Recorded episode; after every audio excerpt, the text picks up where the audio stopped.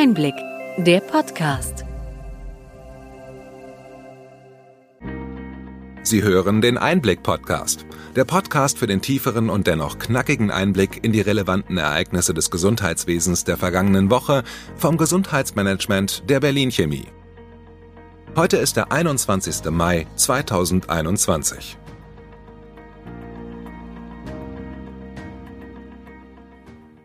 Welche Themen stehen diese Woche im Mittelpunkt? Wir beschäftigen uns heute mit dem erwarteten Defizit bei den gesetzlichen Krankenkassen im kommenden Jahr. Der digitale Impfnachweis soll bis Ende Juni kommen, doch es stockt bei der Umsetzung. Werbung von Apotheken für Corona-Tests sind eigentlich illegal, der Gesetzgeber möchte das nun ändern. Telemedizin kann bei Diabetestherapien gut unterstützen.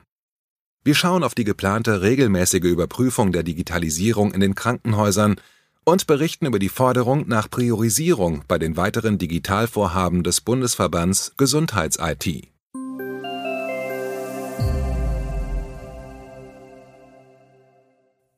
Womit fangen wir heute an?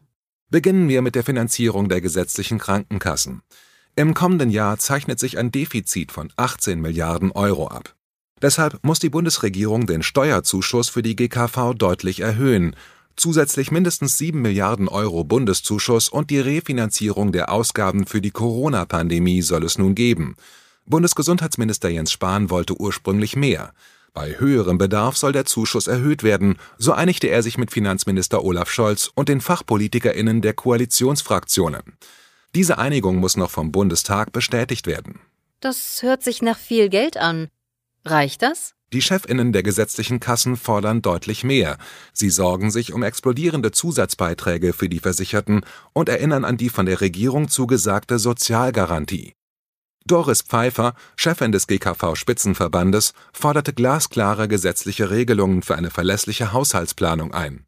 Schließlich würden die GKV-Rücklagen bis zum Jahresende fast komplett abgebaut. Der zusätzliche Zuschuss von 7 Milliarden könne nur ein Platzhalter sein, so Franz Knieps vom Dachverband der Betriebskrankenkassen. Der Vorstandschef der DAK, Andreas Storm, drängt auf eine schnelle Entscheidung. Wenn die zugesagte Sozialgarantie eingehalten werden solle, müsse die Höhe der Zuwendungen vor der Bundestagswahl entschieden werden. Wie möchte die Politik das Problem angehen? Es gibt konkrete Formulierungen in einem Änderungsantrag zum Gesundheitsversorgungsweiterentwicklungsgesetz, damit bis Jahresende auch ein höherer Bundeszuschuss beschlossen werden kann. Anfang September sollen die Ein- und Ausgaben der GKV für das erste Halbjahr veröffentlicht werden. Das ist dann die Basis für eine Sondersitzung des Bundestages. Die Regierungskoalition plant diese für den 6. und 7. September, um über die Höhe des Zuschusses zu entscheiden. Der Bundesrat soll schon Ende Juni die notwendige Änderung des fünften Sozialgesetzbuchs beschließen. Die gesetzlichen Kassen zeigten sich erleichtert. Dort hatte der Glaube bislang gefehlt, dass die wahlkämpfenden PolitikerInnen kurz vor der Bundestagswahl noch einmal zu einer Sondersitzung zusammentreffen würden.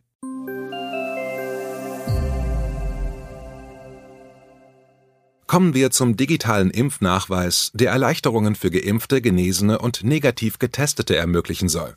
Während die BürgerInnen ab Ende Juni mit diesem in den Urlaub aufbrechen wollen, zweifelt der Hausärzteverband am geplanten Starttermin. Am Donnerstag wurde im Bundestag die zweite Änderung des Infektionsschutzgesetzes beschlossen. Demnach sollen die digitalen Zertifikate vom Robert Koch Institut zentral verarbeitet und von Ärztinnen nach der Impfung abgegeben werden. Auch der Nachweis von Ärztinnen und Apothekerinnen soll nachträglich erstellt werden können. Dafür müssen die von den Bürgerinnen vorgelegten Nachweise geprüft werden. Bei Verstößen und Fälschungen von Nachweisen sind heftige Strafen vorgesehen. Die missbräuchliche Ausstellung durch Ärztinnen soll mit Freiheitsstrafen bis zu zwei Jahren geahndet werden. Wer eine falsche Bescheinigung nutzt, dem droht eine Haftstrafe von bis zu einem Jahr. Damit der Missbrauch unterbleibt, soll die Ausstellung der Zertifikate nur in räumlicher Nähe zum Wohnort erfolgen. Diese Regelungen gelten analog auch für den Nachweis einer Genesung von SARS-CoV-2 und negativen Corona-Testergebnissen. Wie soll das technisch umgesetzt werden? Die vom Bundesgesundheitsministerium geplante COVPass-App soll Ende Juni an den Start gehen. Derzeit werden die Praxisverwaltungssysteme, kurz PVS, unter Hochdruck dafür fit gemacht. Nach Eingabe oder Übernahme der Daten wird ein 2D-Barcode erstellt, den die Nutzer direkt abscannen können oder auf einem Papierausdruck mitbekommen und später einscannen können. Es zeichnet sich allerdings ab, dass einige Arztpraxen das digitale Impfzertifikat nicht über das PVS ausstellen können. Auch für solche Fälle könnten die Apotheken die Anlaufstelle für die nachträgliche Bestätigung einer Impfung werden. Oder der analoge gelbe Impfpass der Weltgesundheitsbehörde wird zum Reisedokument. Wie sieht es für die in den Impfzentren schon geimpften aus? Wer dort vor Fertigstellung des digitalen Nachweises abschließend gegen Covid-19 geimpft wurde, soll einen Brief mit dem Barcode erhalten. Mit diesem kann der digitale Nachweis via App aktiviert werden. Aber auch hier steckt der Teufel im Detail. In manchen Bundesländern wurden die Adressen der Impflinge nicht erfasst. Es bleibt bei diesem Thema also weiter spannend. Am digitalen Impfnachweis, wie erwähnt auch Kopfpass-App genannt, arbeitet ein Unternehmenskonsortium um IBM und den Blockchain-Spezialisten Uberge. Da das Zertifikat auch in die Corona-Warn-App integriert werden soll, sind auch SAP und Telekom mit im Boot, die auch das grüne Zertifikat der Europäischen Union entwickeln. Die Systeme sollen aufeinander abgestimmt werden. Das BMG betonte zuletzt, dass der digitale Nachweis ein Zusatz und kein Ersatz des analogen Impfpasses sei. Mit dem weltweit anerkannten Impfausweis der WHO könne man in Deutschland und Europa reisen.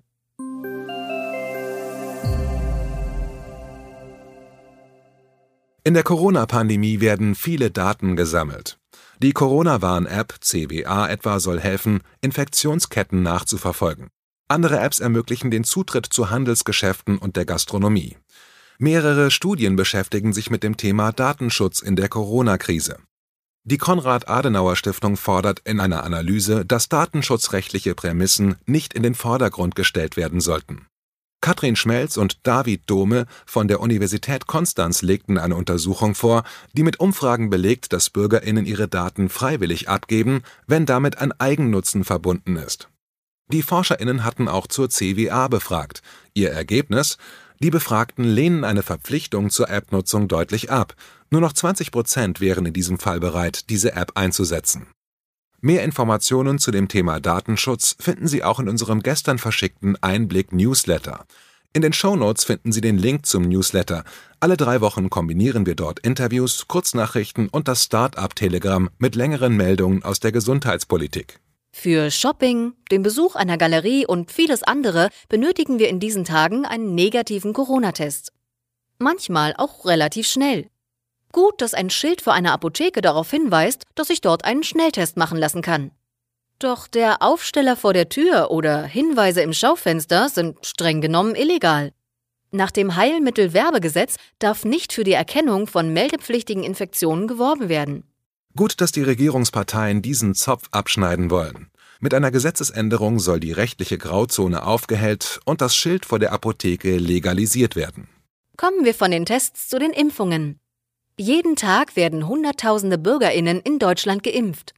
Seit dem 10. Mai impfen in Berlin in einem Pilotprojekt die Betriebsärztinnen bei Bayer und Berlin Chemie Beschäftigte der Berliner Verkehrsbetriebe, Vattenfall und den Wasserbetrieben.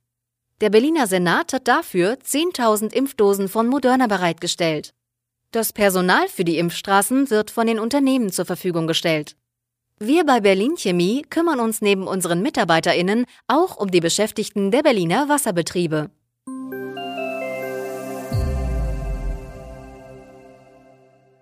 Digitale Technologien können die Therapie verbessern. So ein Ergebnis des Diabeteskongresses vergangene Woche. Dort wurde eine Untersuchung präsentiert, die zeigt, dass bei einem frühen Start der Insulinpumpentherapie bessere Behandlungsergebnisse erzielt werden können. Die Daten der CGM-Systeme zur kontinuierlichen Glukosemessung und der Insulinpumpen könnten unkompliziert über eine App in eine Software geladen und so direkt statistisch ausgewertet werden. Dies biete ideale Voraussetzungen für eine telemedizinische Zusatzbetreuung junger Diabetespatientinnen als weiteres Beispiel wurde die Betreuung von Kindern mit Typ-1-Diabetes genannt. Hier könnten die Telesprechstunden als Ergänzung bei erhöhtem Beratungsbedarf eingesetzt werden. Das würde auch das Personal in den Kliniken entlasten.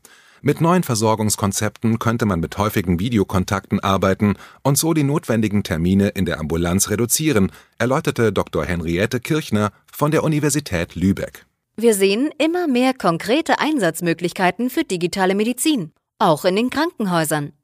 Der Stand der Digitalisierung dort soll künftig kontinuierlich ermittelt werden. Die Ausschreibung dafür konnte das Konsortium Digital Radar rund um die HIMSS Europe für sich entscheiden. Auch beteiligt sind das Institut für angewandte Versorgungsforschung und das Berlin Institute of Health. Bis Ende Juni soll auf Basis existierender Modelle zur Messung des digitalen Reifegrads ein eigenes deutsches Reifegradmodell entstehen.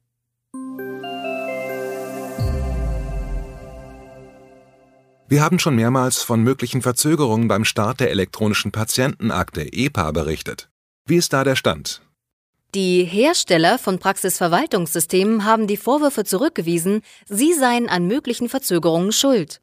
Der Branchenverband BVITG monierte, dass die notwendigen Software-Spezifikationen regelmäßig mit großer Verzögerung übermittelt werden oder dass kurz vor Schluss noch Änderungen kämen. Viele der politisch gewollten Fristen ließen sich nicht in die Versorgungsrealität übersetzen.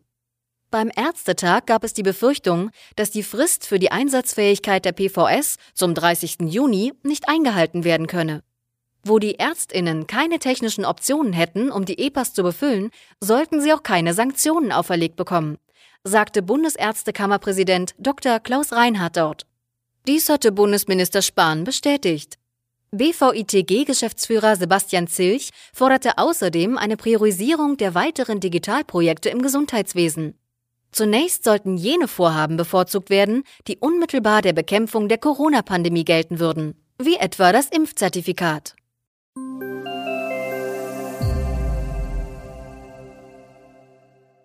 Soweit unser Rückblick. Und welche Themen bringt die kommende Woche? Das letzte große Gesetz dieser Legislaturperiode, das GVWG, bleibt weiter in der Diskussion. Hier wird es noch eine Anhörung im Bereich Pflege geben. Wir verfolgen das weiter.